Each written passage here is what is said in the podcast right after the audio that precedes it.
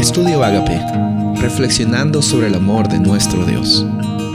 El título de hoy es Vuestra sabiduría y vuestra inteligencia. Deuteronomio 4:6.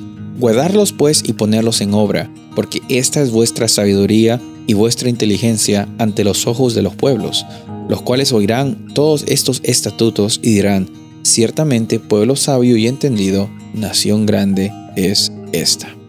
Bueno, hay dos formas de ver este versículo. En primer lugar es la, realidad del testimonio, eh, la verdad, como eh, el, el, amor de Dios es contagioso y la interacción que tenemos con Él es algo innegable, algo que no podemos este, separar de nuestra realidad. Y al tener una relación con Dios, otras personas también se dan cuenta de esa relación con Dios. Eh, algunas personas piensan que este versículo se trata, bueno, que la gente va a ver de que la nación de Israel tiene buenas leyes.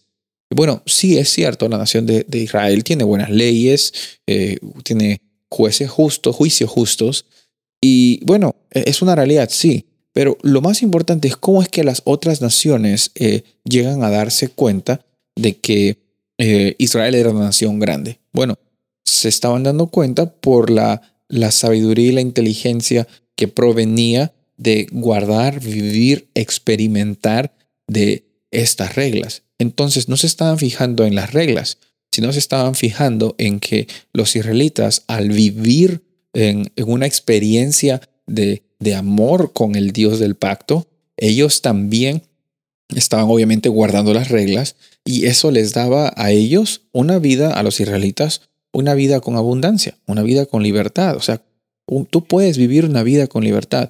Y cuando estás viviendo esa vida con libertad, estás al mismo tiempo también naturalmente siguiendo los estatutos de Dios, porque no son una carga para ti, porque no son algo que tienes que hacer para que Dios te ame más o para que la gente diga que eres cristiano, eres cristiano, eres parte del pacto. No, tu realidad es que eh, tú estás viviendo una experiencia de abundancia. ¿Por qué? Porque eh, es, es una respuesta al amor y la iniciativa de Dios, las cosas que Él ha hecho en tu vida. Tu testimonio es muy importante.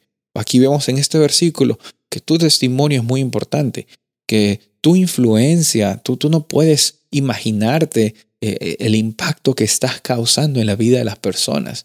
Qué hermoso es cuando la gente se da cuenta y dice, bueno, eh, ¿qué, ¿qué, pasa contigo? ¿no? O sea, ¿qué, ¿qué ha pasado contigo? Y tú lo que puedes decir, bueno, no soy yo, es Cristo que está viviendo en mí. ¿No? Eh, es hermoso el poder del testimonio. Es hermoso también saber de que Dios en su sabiduría nos da la oportunidad de vivir también en sabiduría.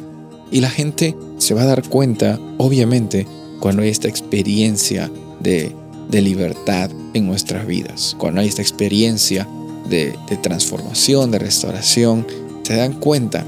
¿Por qué? Porque es algo que pasa naturalmente y siempre va a suceder, porque Dios es real y su amor nos transforma. Soy el pastor Rubén Casabona y deseo que tengas un día bendecido.